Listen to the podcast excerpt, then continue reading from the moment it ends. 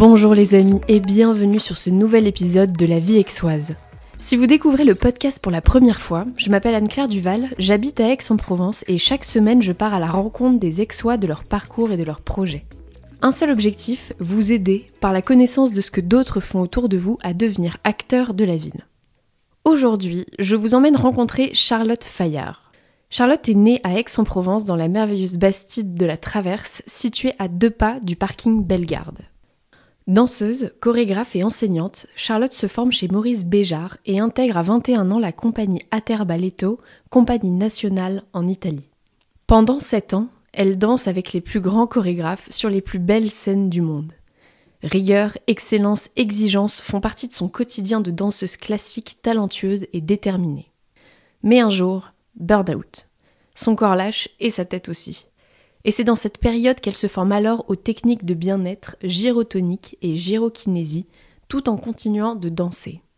En 2013, elle quitte la compagnie italienne et rentre à Aix-en-Provence pour y enseigner ses techniques dans la Bastide familiale.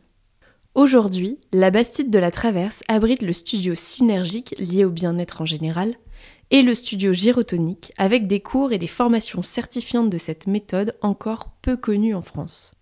Loin de délaisser son premier amour, elle reprend en 2017 le studio Ex Ballet, une école de danse où elle transmet sa passion pour la danse et le mouvement. Pour compléter la formation de ses danseurs de tout niveau, elle a lancé en novembre 2021 un pôle bien-être au sein même de l'école, afin de proposer des outils complémentaires aux danseurs pour les faire progresser dans le respect de leur corps et de leur mental. Bon, au cas où vous ne l'auriez pas compris, Charlotte est une battante qui bouillonne d'énergie, qualité d'ailleurs bien utile pour avancer dans tous les projets qu'elle a en simultané. Dans cet épisode, Charlotte revient sur sa carrière de danseuse professionnelle et nous explique aussi ce qu'est la technique gyrotonique et comment et pourquoi elle s'y est formée. Elle nous raconte également son retour à Aix-en-Provence ainsi que la création de ses différents studios, avec une douceur et un humour qui lui sont propres. Elle nous annonce également à la fin de l'épisode les nouveautés de cette fin d'année et ce à quoi vous pouvez vous attendre pour 2022, que ce soit dans le ex-studio ballet, dans le studio gyrotonique ou dans le studio synergique. Bon, je ne vous en dis pas plus, c'est parti pour ma conversation avec Charlotte Fayard. Bonjour Charlotte. Bonjour Anne-Claire. Écoute, merci beaucoup de me recevoir euh, chez toi au studio euh, Synergique. C'est bien ça. C'est ça, à chaque fois, euh, je, fais une confusion. les auditeurs vont comprendre pourquoi un peu plus tard. déjà, tu viens de me dire un truc assez, assez rigolo, que tu m'as parlé de ton petit déjeuner pendant qu'on faisait les tests audio. Est-ce que tu pourrais dire le petit déjeuner que tu prends en ce moment le matin? Alors en ce moment, je me suis remise à, la cure de céleri. Euh, c'est une cure que j'aime bien faire pendant l'hiver. Et euh, c'est euh, du jus de céleri que je passe à l'extracteur. que je bois les matins à jeun tout juste après euh, un, jus de citron pour purifier euh, mon foie, pour purifier euh, ben, un peu tous les organes. En fait, ça, ça permet de, de faire mieux circuler, nettoyer, détoxer. donc là, je suis en, première phase, donc j'ai un peu mal à la tête parce qu'évidemment, quand on est en période détox, ben, il y a des petits effets secondaires. Hein. les gens, ils pensent que c'est facile de faire une détox, mais non, non c'est normal que les, euh, les, petites douleurs remontent euh, à la surface. Voilà, ça se passe tranquillement. Chacun de mes invités, je vous googleise, évidemment. Je fais des recherches pour euh, établir les questions les plus pertinentes pour vous. Et j'ai trouvé une citation sur ton site qui m'a marqué et je voulais que tu nous la commentes. Cette citation, c'est Tu ne peux voyager sur un chemin sans être toi-même un chemin. Est-ce que tu pourrais me dire pourquoi est-ce que tu as choisi cette citation et tu as choisi de la mettre en avant sur ton site? En fait, ça résume toute une vie, de manière générale. Être un chemin, euh, je pense qu'on est toujours, euh, quand on est en chemin, on est toujours à la découverte de, des multitudes euh, de, de, choses, de personnes, d'expériences qui arrivent et on les rencontre, on vit ce qu'on a à vivre avec. Et puis des fois on s'en sépare, des fois ça, ça, dure un petit peu plus longtemps. Donc pour moi, euh, c'est vraiment cette, euh, cette image finalement que représente la vie. Des rencontres, des expériences et puis euh, la notion du temps. Du temps et d'avancer Alors des fois on avance un peu plus rapidement, des fois un peu plus lentement, des fois on stagne, des fois on veut retourner sur ses pas. Je trouve que c'est très symbolique finalement de, notre vie. Et en parlant justement de, chemin, toi le tien a commencé à Aix-en-Provence puisque tu es né ici. Tu as grandi à Aix dans une, maison familiale dont on parlera un petit peu plus tard. Et puis tu euh, as eu envie de partir pour poursuivre une carrière de danseuse professionnelle. Est-ce que tu pourrais euh, revenir un peu sur ce pan de ta vie et nous, nous, l'expliquer? Disons que je suis tombée en amour avec la danse assez tardivement, parce que j'avais euh, j'avais 11 ans et c'est tard pour, euh, pour, commencer, pour commencer la danse. Aujourd'hui, je le vois encore plus avec justement le studio de danse. J'ai toujours été très ambitieuse, très, très rêveuse aussi. Et donc à partir du moment où j'ai commencé la danse, j'ai eu envie d'aller vers plus loin, plus grand, plus beau et puis surtout euh, de, de pouvoir m'exprimer euh, voilà, en tant que danseuse, euh, personne, plus tard, femme, mmh. etc. Mais je suis partie assez vite parce que j'ai fait juste deux ans au conservatoire d'Aix-en-Provence. J'ai été prise en fait en classe à horaire aménagé. Puis j'ai fait donc deux ans de classe horaire aménagée là-bas. Et puis je suis partie au conservatoire d'Avignon, qui était à l'époque dirigé par Madame Petaraki. Mmh. J'ai fait deux ans.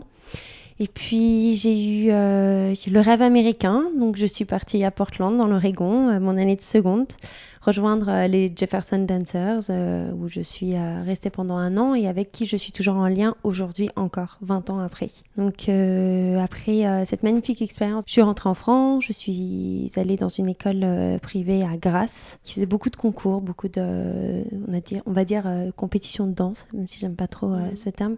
Et là, j'ai vraiment complété en fait une expérience, on va dire, de, de scène parce que j'avais beaucoup expérimenté aussi avec les Jefferson. Et en fait, euh, c'est là où j'ai vraiment compris que ce qui me plaisait vraiment, c'était la scène.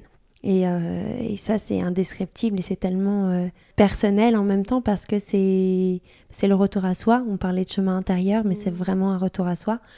Et c'est à la fois magique, à la fois ça peut surprendre, à la fois c'est puissant, à la fois c'est toute notre vulnérabilité qui est explosée sur scène. Et c'est ça qui rend cet instant magique. Et, euh, et donc, tu, tu, te rends vraiment compte, à Grasse, que la scène s'est fait pour toi? À Grasse et euh, au Jefferson, à Portland, parce qu'en fait, on faisait énormément de spectacles. Donc, euh, je suis revenue quelques mois sur Aix, et puis finalement, toute une année, avant d'intégrer un jeune ballet à Marseille, qui s'appelait le Jeune Ballet d'Europe, qui était dirigé par Jean-Charles Gilles. Et là, en fait, j'ai eu ma première vraie expérience, même si les Jefferson Dancers, c'était une compagnie, une jeune compagnie. Euh, j'ai eu ma première vraie expérience de danseuse professionnelle. Alors, j'étais stagiaire et euh, c'était euh, tout un autre monde. J'ai été beaucoup, beaucoup aidée. En fait, j'ai trouvé qu'il y avait beaucoup cette entraide entre les danseurs, les jeunes danseurs, les plus expérimentés, on va, dire. j'ai trouvé ça assez, assez rassurant. ça, c'était différent de ce que je connaissais de l'école, en tout cas. Ok. Voilà. Et quand tu dis euh, en, termes de stage, parce que moi, le milieu de la danse, c'est un milieu que je connais pas du tout. Mhm. Et euh, quand tu dis que du coup, tu as fait un stage dans cette compagnie, qu'est-ce que ça veut dire que tu, tu dansais avec eux euh, Qu'est-ce que tu pouvais faire Qu'est-ce que tu ne pouvais pas faire? Alors c'est intéressant. C'était pas un stage, c'est juste qu'on on est considéré comme stagiaire. En fait, dans le milieu de la danse, il y a, y a une certaine hiérarchie et je vais faire la comparaison avec le foot parce que je trouve que voilà, on a l'image, euh, on sait ce que c'est, mais avant d'être titulaire, il va falloir être peut-être dans un premier temps remplaçant. Voilà, donc euh, et voire même en dessous de remplaçant. voilà, chaque étape a, a, son importance et donc euh, en tant que stagiaire, ben en fait on est on est drogué on est drogué à la vie de la compagnie. Donc on, on, observe tous les danseurs, comment ils travaillent, comment ils positionnent le pied dans que ce soit à la barre le matin, pendant les cours de, le cours de classique, comment il se positionne, comment il travaille de cette, de cette manière-là, et essayer de, comprendre en fait pourquoi il le travaille comme ça, de les observer après dans les chorégraphies, de les observer sur scène. On passe beaucoup de temps à observer. Donc on passe pas beaucoup de temps à danser, mais on est vraiment dans cette euh, observation générale et du détail, toujours le détail. Et après, euh, j'ai eu beaucoup de chance parce que euh, finalement, je suis restée pas très longtemps dans cette compagnie. Je suis restée sept mois. Mais j'ai eu la chance de, de remplacer euh, une danseuse qui, qui, est tombée enceinte. Et donc, euh, ben, j'ai pu danser euh, beaucoup plus que si j'étais restée juste stagiaire en, en mode, on va dire, observatrice. Voilà. Un petit coup de pouce de la vie, là, ça Exactement, fait du bien. oui, oui, oui.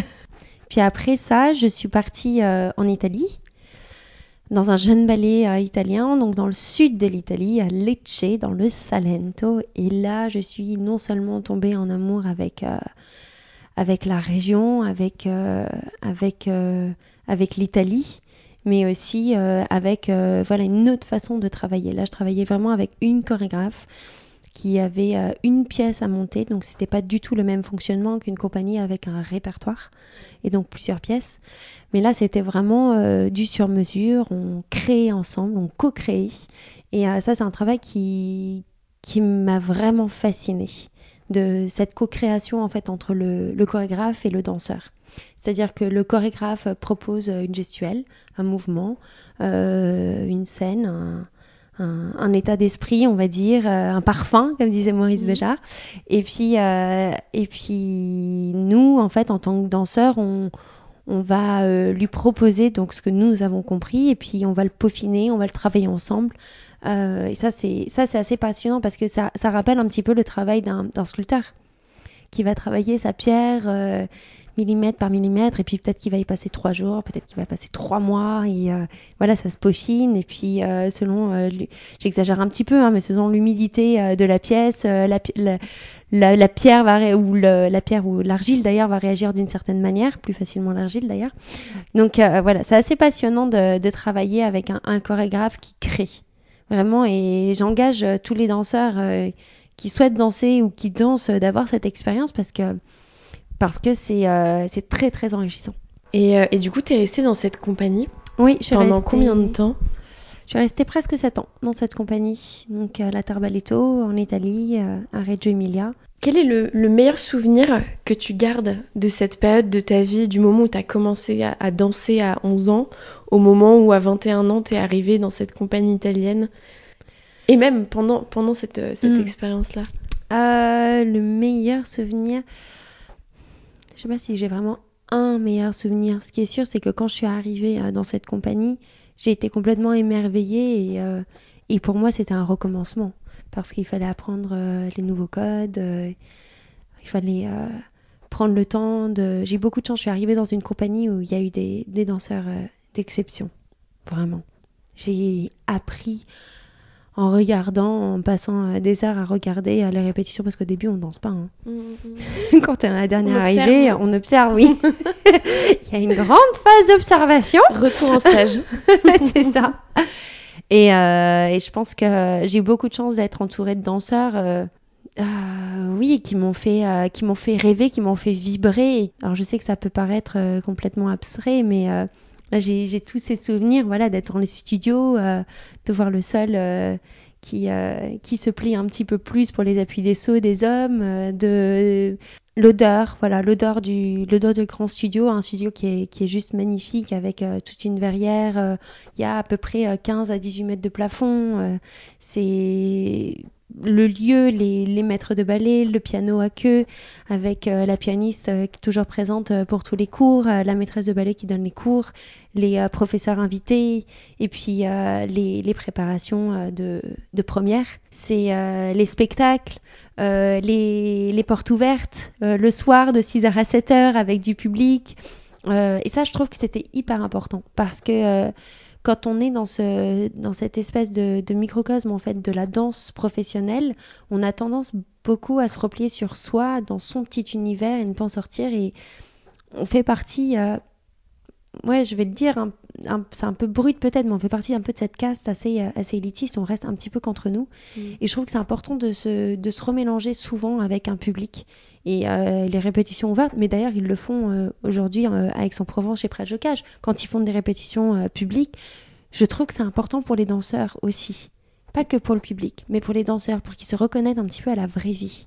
Parce qu'on a la tendance à, être sur notre petit nuage et euh, c'est pas forcément qu'on le fasse exprès ou que qu'on se prenne absolument euh, la grosse tête, mais c'est juste qu'on est euh, on est tellement dans un cocon que c'est difficile de revenir à la, la, vraie vie et avec des vrais gens qui vivent différemment que nous. C'est-à-dire qu'ils ne passent pas 6 heures à 7 heures, 7, 6 jours sur 7 à travailler sur leur corps et leur obsession c'est leur corps. Par rapport justement, euh, moi l'image que j'ai de la danse, c'est déjà j'y connais rien, mais l'image que j'en ai quand même, c'est que c'est un univers très dur et aussi bien pour ton corps que pour ta tête.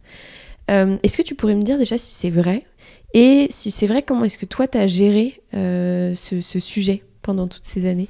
Oui, c'est dur, c'est exigeant, je dirais plus. Exigeant, exigeant parce que euh, ça demande de la volonté, ça demande de la détermination et ça demande de la régularité, de la, de la constance, ça demande euh, l'éternel recommencement et donc de la patience. Puis après, chacun fait comme il peut et chacun fait comme il veut. Parce que la danse n'est pas considérée comme un sport de haut niveau, donc il n'y a pas toute cette préparation physique et mentale. Donc sa préparation physique et mentale, on la découvre au fur et à mesure par rapport, euh, on va dire, à nos faiblesses ou euh, nos points noirs qu'on veut et qu'on souhaite développer, améliorer. Il y a toujours cette question d'amélioration. Il ne faut pas oublier qu'on passe notre temps devant des miroirs avec des gens qui nous donnent des corrections. Donc euh, c'est vrai qu'on a toujours ce, sens d'être euh, la meilleure version de soi-même. Après, euh, voilà, moi j'ai eu des, débuts de, de sciatique à l'âge de 12 ans donc assez rapidement. donc heureusement que j'avais des parents très ouverts et enfin qui sont toujours très ouverts. Et donc, euh, voilà, j'ai expérimenté des médecines alternatives très jeune. Donc, l'acupuncture, euh, le massage, euh, l'ostéo, la chiropractie n'est pas trop développée, je trouve, en France. Donc, on n'en parle pas beaucoup ici. Mais voilà, l'ostéopathie, les massages, la médecine chinoise, tout ce qui pouvait être alternatif et bien évidemment les compléments alimentaires, euh, les, puis après, les petits exercices qui, qui boostent, euh, qui préparent mieux le corps, qui nous permettent aussi mieux de, récupérer. Et ça, en fait, euh, je l'ai développé au fur et à mesure. Et d'ailleurs, en parlant de, de médecine alternative, en tout cas de technique, oui. tu t'es intéressé, toi, à deux techniques, la gyrotonique et la gyrokinésie. Est-ce que tu pourrais m'expliquer ce que c'est? Parce que c'est des notions et c'est des techniques complètement inconnues pour moi. Alors, euh, en fait, euh, j'ai découvert gyrotonique et gyrokinésis en 2009 à peu près, quand j'étais donc en Italie. J'ai eu un début d'année discale et euh, j'ai eu la chance au sein de la compagnie d'avoir un de mes collègues danseurs qui faisait donner des cours de gyrokinésis qui était diplômé en fait. Et donc il était certifié de cette méthode et donc parce que je suis curieuse et parce que de toute manière je souffrais et qu'il fallait que je trouve une solution, je me suis dit, ben allez, hop, on y va. Et donc, euh, je me rappelle avoir découvert cette méthode un peu par hasard, mais je suis très rapidement tombée en amour. Parce que je trouvais qu'elle... Euh, déjà, je trouve que les machines sont magnifiques. et je me rappelle vraiment la première fois où j'ai vu les machines, où je me suis dit, waouh, je m'attendais pas du tout à ça. Parce qu'il m'avait pas montré de photos, il m'a rien dit. Euh, il m'avait juste dit, oui, il y a des gens qui trouvent que c'est des machines de torture, et d'autres qui trouvent que c'est des, des œuvres d'art. Et ben moi, pour le coup, j'ai trouvé que c'était des œuvres d'art parce que je trouve qu'elles sont sublimes, elles sont toutes en bois. Tous les, tous les axes, tous les, tout l'aspect en fait de la machine, elle, est ronde. Je trouve que c'est très féminin. Je trouve que c'est, il y a beaucoup de douceur. Donc euh, voilà. Après, c'est vraiment mon ressenti. Attention. Et quand j'ai commencé à pratiquer, donc il m'a mis sur la machine, il m'a fait des cercles. Et là, je me suis dit, waouh, c'est quoi ce truc? J'ai été un petit peu sceptique parce que, euh, parce que je faisais beaucoup de yoga. Euh, déjà à cette époque, moi j'ai commencé le yoga quand j'avais à peu près 15 euh, ans, bah, quand j'étais aux États-Unis en fait. Euh, j'avoue, pour rebondir un petit peu par rapport à mes lieux que j'ai aujourd'hui, c'est là, je m'en suis rappelé il n'y a pas très longtemps, mais c'est là où j'ai eu cette petite étincelle. J'ai pratiqué, j'ai fait un cours de pilates au sol. C'est là été le seul de ma vie jusqu'il n'y a pas très longtemps. Et, et là, je me suis, je savais qu'un jour, je ne savais pas comment, je ne savais pas pourquoi, mais je savais qu'un jour j'allais avoir un centre lié au bien-être. Donc euh, on met ça un petit peu de côté. Petit spoil.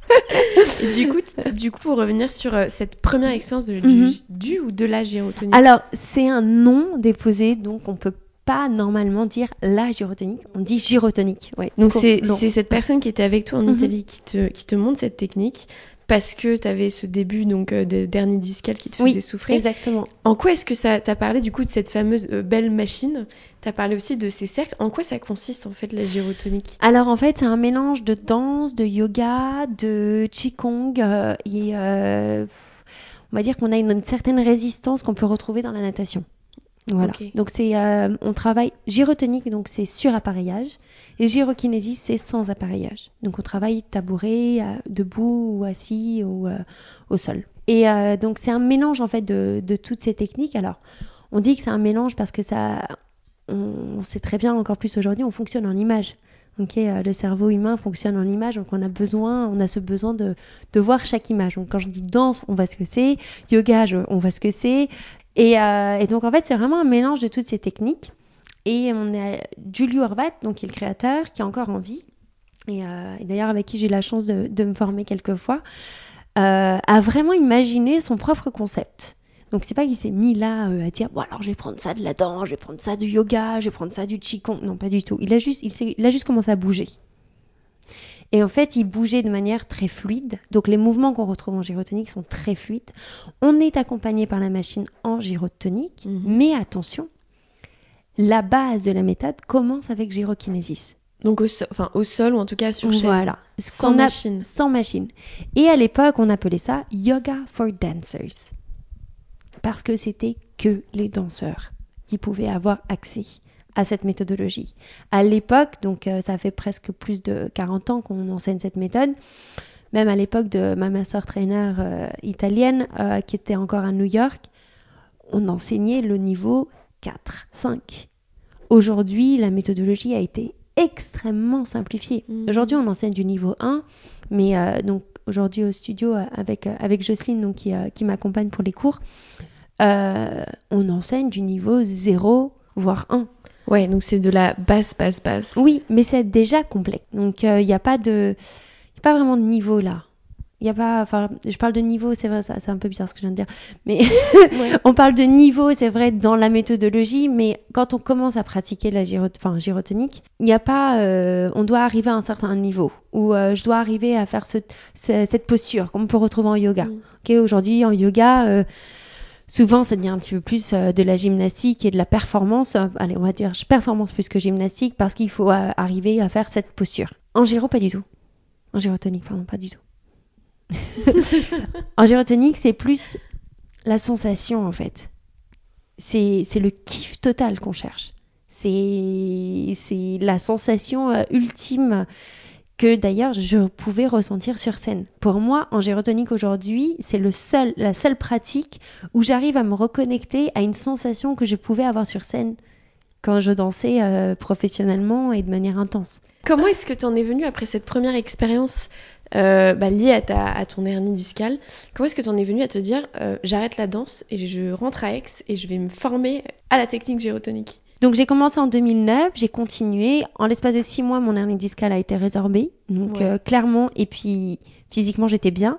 Et en fait, c'est là où j'ai commencé à être euh, nommée soliste, on va dire. Entre guillemets, je dis nommée parce qu'il n'y a pas une cérémonie comme il pourrait y avoir, par exemple, pour euh, les danseurs étoiles de l'Opéra de Paris. Et euh, d'ailleurs, je veux bien juste faire un, un petit, un, un petit, une petite aparté par rapport à ça. C'est que voilà, les danseurs étoiles n'appartiennent qu'à l'Opéra de Paris et ils sont nommés par le directeur ou la directrice. euh, donc aujourd'hui, c'est Aurélie Dupont, la directrice de, la compagnie de l'Opéra de Paris. Ce sont eux qui nomment les danseurs étoiles. Et ce n'est pas chaque danseur va devenir danseur étoile. C'est l'élite de l'élite de l'élite de l'élite. Pour revenir par rapport à la fin de l'hernie discale, c'est là aussi où j'ai commencé en fait à danser de plus en plus des solos, euh, des duos, euh, vraiment euh, de, on va dire, d'aspect so- soliste en fait. Voilà. Donc euh, c'est là où j'ai commencé vraiment comme, à danser comme une soliste et euh, au sein toujours de la compagnie Atarbaletto. Et puis après, euh, je continuais à prendre des cours et honnêtement, ça devenait un kiff. C'est-à-dire que pour moi, c'était mon moment, une heure par semaine. J'avais rendez-vous avec mon coach qui était juste mon collègue, mais j'avais l'impression que c'était, euh, pour moi, il était exceptionnel. Et encore aujourd'hui, je trouve qu'il est exceptionnel. Voilà, c'est un petit clin d'œil pour Alessandro Calvani, qui a son propre studio aujourd'hui. Et, euh, et en fait, on prenait rendez-vous, je faisais mon cours. Et en fait, on avait, j'avais tellement une sensation de bien-être que ça devenait presque addictif finalement. Et, euh, et rassurant. Et, euh, et en même temps, je voyais, me voyais progresser, mieux récupérer, euh, être beaucoup moins fatiguée. lever les jambes plus haut, donc être plus souple, sauter mieux, avoir les muscles beaucoup plus reposés après des grosses semaines de spectacle ou de répétition, diminuer les petites douleurs. Donc il y a eu beaucoup, beaucoup, beaucoup d'impact en fait sur moi.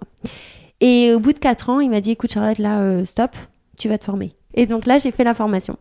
Et donc, euh, en faisant la formation, euh, j'ai découvert encore autre chose. Et là, en fait, on a décortiqué les mouvements, on a, on est allé vraiment en profondeur. Moi, j'aime bien prendre cette image d'un oignon. Gyrotonique et gyrocognitive, c'est comme un oignon. On enlève une couche, mais c'est toujours le même oignon. Hein, et on enlève une couche, et on enlève une couche, et on va à l'essentiel, et à l'essentiel, et à l'essentiel. Et c'est ça qui est passionnant. Et donc, euh, je me suis formée, et puis, euh, bon, j'ai traîné un burn-out pendant deux ans. Suite à la Voilà. danse ou suite à la formation? Non, suite à la danse. Ok. Ouais, trop, trop intense, trop, trop. À l'époque, euh, voilà, on, on parlait pas trop d'hypersensibilité, on parlait à peine des burn-out, euh, puis euh, tout ce qui arrive autour de tout ça, on va dire. Forcément. Et du coup, toi, te former, ça a été un petit peu la Mon échappatoire. l'échappatoire et la voie de sortie Ouais. par rapport à cette période Exactement. pas cool du tout. Exactement. C'était, ça faisait du bien d'avoir le sourire en fait le matin. Voilà. Les petits plaisirs simples de la vie, mais qui ont le mérite C'est là. ça. Et puis alors de ressentir autant de joie alors que je suis en train de bouger, mais je suis en train de bouger différemment alors que j'ai- toujours bougé. Moi, je, je suis née avec un, un corps qui était en mouvement. Mais là, c'est pas pareil. Là, il y avait un truc, il y avait de la matière, il y avait des couleurs, il y avait des sensations, il y avait... euh, Ouais, c'était feu d'artifice à chaque fois, quoi. Donc, c'est pas la même chose. Et donc, je me forme. Et donc, euh, j'ai mis deux ans vraiment à, un, accepter mon burn-out.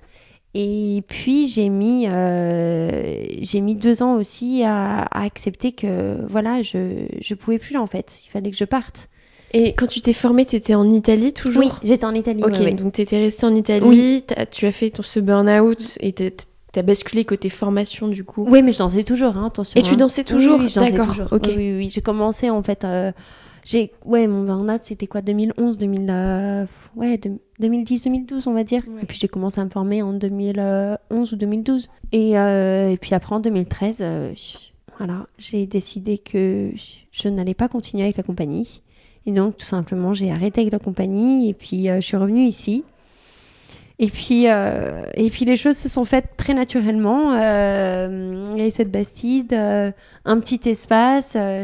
Et là, en fait, pour moi, ça paraissait évident. Je me suis dit, bah, il n'y a rien euh, de gyrotonique euh, ici. Il y a tout à développer. Euh, moi, c'est une méthode qui me passionne. Et je trouve que l'enseignement aussi de cette méthodologie est hyper intéressante. Et en fait, je me suis lancée là-dedans. Donc, tout simplement, j'ai commencé à enseigner. et j'ai fait mon petit studio. Alors à l'époque, c'est pas du tout le studio que l'on voit aujourd'hui. hein. C'était un petit studio avec une petite pièce que j'avais réaménagée. Et puis, euh, et puis après, j'ai fait un petit peu ma, ma petite souris. J'ai commencé à grignoter les pièces à droite, à euh, à gauche. Et c'est comme ça que t'en es revenu à revenir à Aix en 2013. Oui, Et t'es pas revenu n'importe où quand même. T'es revenu en fait dans, dans la Bastide familiale. En fait, exactement. euh, Oui. qui, euh, qui est assez étonnante parce que c'est une Bastide qui est aux portes d'Aix-en-Provence à Oui. 3 minutes à pied, euh, non mais même pas une minute du boulevard périphérique euh, Ah oui, qui est oui, autour d'Aix. Oui, c'est une bastide qui a été euh, donc construite par Joseph Sec en 1773 Mm. et euh, la famille euh, acquiert la maison euh, bien plus tard. Bah, pas tout de suite à, à sa construction. En fait, Joseph Sec était un, un- un jeune bourgeois qui avait fait fortune dans, dans, le, dans le- la, marchand- le- la marchandise de bois. Pas si ça se dit comme ça. Et euh, il n'était pas du tout accepté par l'aristocratie et la noblesse euh, en fait euh, du quartier Mazarin. Et donc on voulait pas qu'il construise sa maison là-bas. Et donc il a dit, eh bien je construirai la plus grosse maison, la plus grosse bastide. Et à l'époque en fait les terres allaient jusqu'au périphérique. Ouais, et tout ce quartier-là, c'est le quartier de Joseph Sec. Donc il y a le monument Sec qui est juste à côté.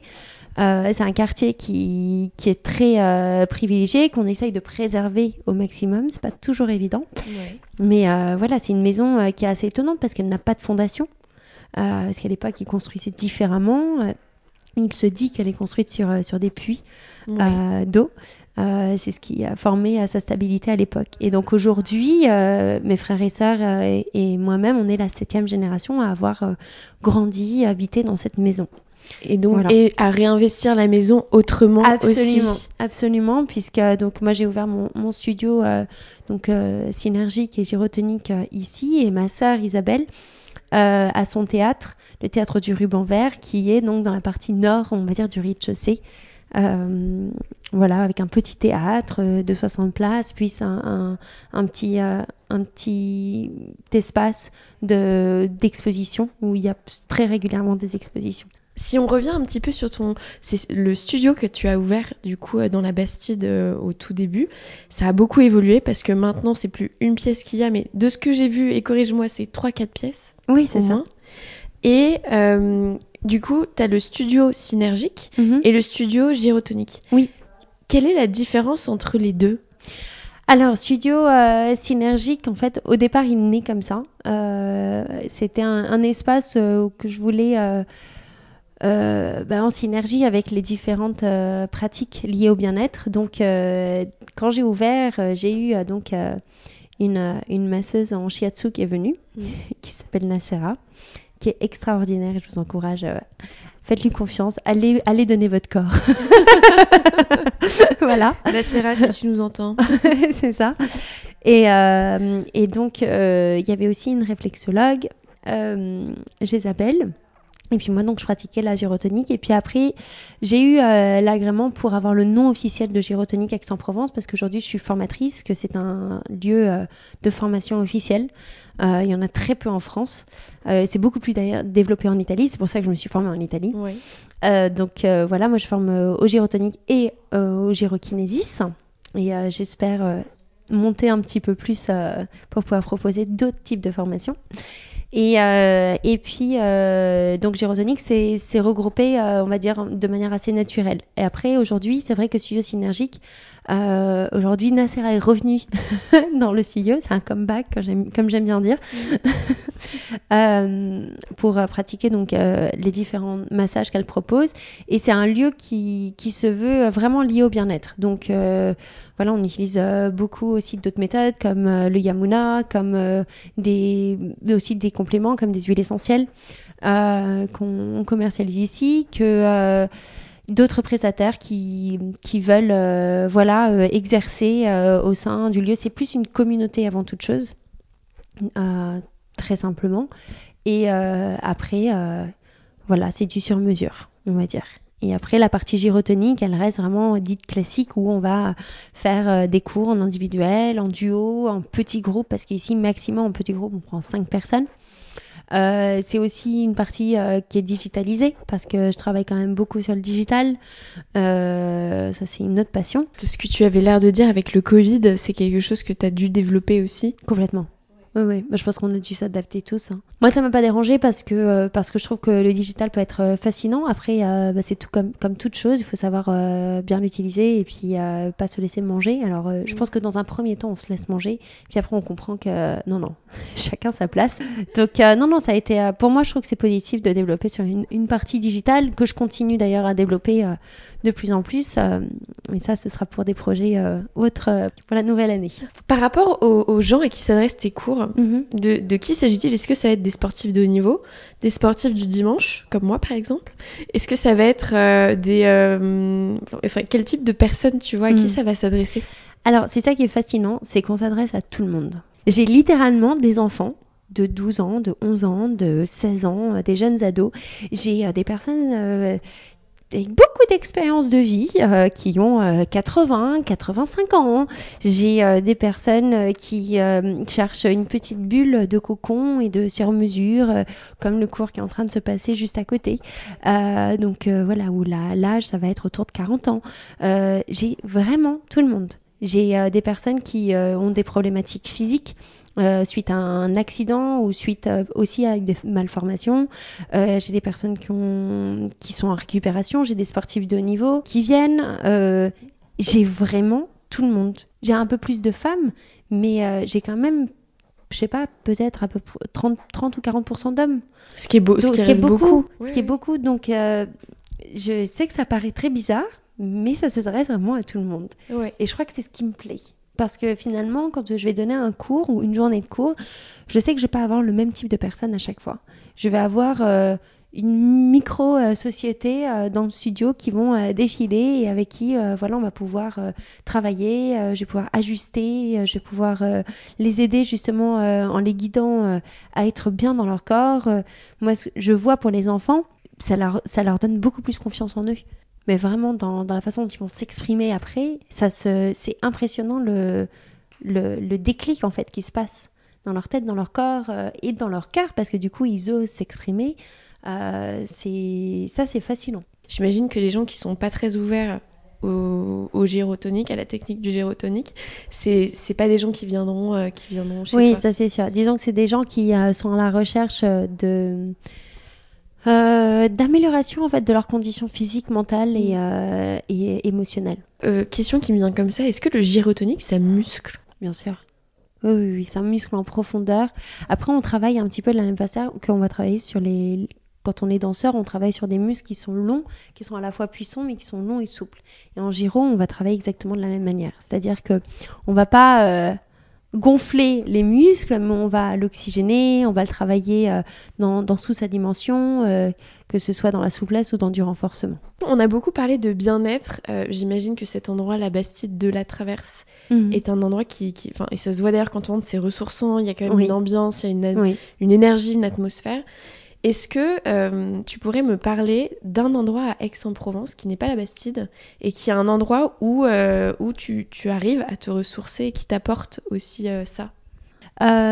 J'aime beaucoup la place devant l'église Saint-Jean de Malte. C'est la place qui est au fond de la rue Cardinal, qui arrive devant l'église. Et je trouve que cette place-là, elle est majestueuse, elle est elle est euh, ressourçante, elle est reposante, elle est puissante, mais en même temps, elle est très, elle est très humble parce qu'il y a presque rien en fait sur cette place. Il y a le musée Granet, mais il y a pas de, il y a, y a des, quelques arbres, il y a une fontaine, il y a le bruit de cette fontaine, il y a le contraste de la pierre euh, avec le ciel quand le ciel est bleu, euh, comme on, le trouve en Provence. Et oui, j'aime beaucoup cet endroit. On a pas mal parlé des projets que tu avais là en ce moment. Euh, avec le studio. Il y a beaucoup de choses qui vont bouger là pour toi dans ces prochains, ces prochains mois.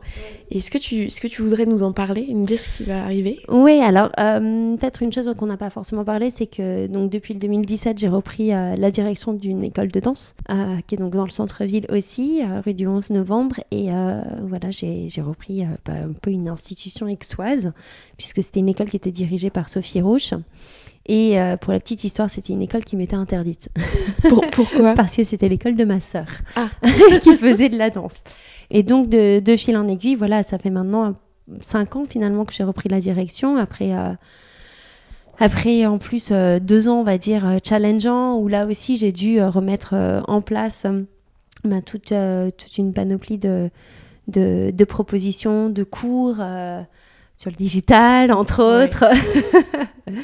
Euh, c'est vrai qu'aujourd'hui, bah, je, suis, je suis hyper heureuse euh, de pouvoir proposer autre chose donc dans cette école, puisqu'on ne propose pas que de la danse, mais on propose aussi d'autres activités liées au bien-être, parce que finalement, euh, je suis vraiment, je pense, entre les deux, entre cette dimension de la danse très académique, très très très classique au sens au sens propre on va dire du, du, terme classique et non pas que de la technique mhm. mais aussi la partie bien-être est hyper importante pour moi et euh, je trouve que l'un sans l'autre ne euh, peuvent pas vraiment euh, exister finalement. Donc là, depuis septembre 2021, j'ai donc mis en place tout un pôle lié au bien-être où on retrouve donc des activités comme le yoga, le pilate, le stretching par au sol et d'ailleurs gyrokinésis aussi. C'est des cours que tu as en ligne et que tu veux faire Non, ils sont ceux-là sont en physique pour le moment, mais ça risque de changer. Euh, qu'il y ait aussi une, proposition en ligne parce qu'on se rend compte que les deux sont complémentaires. C'est-à-dire que l'un n'enlève pas l'autre, parce que la partie physique, l'ajustement, le toucher, il est important, mais euh, je comprends tout à fait des personnes qui euh, n'ont pas forcément le temps de pouvoir se déplacer dans un studio et qui veulent compléter justement avec une deuxième pratique en ligne. Ça, c'est, je trouve que ça a même du sens.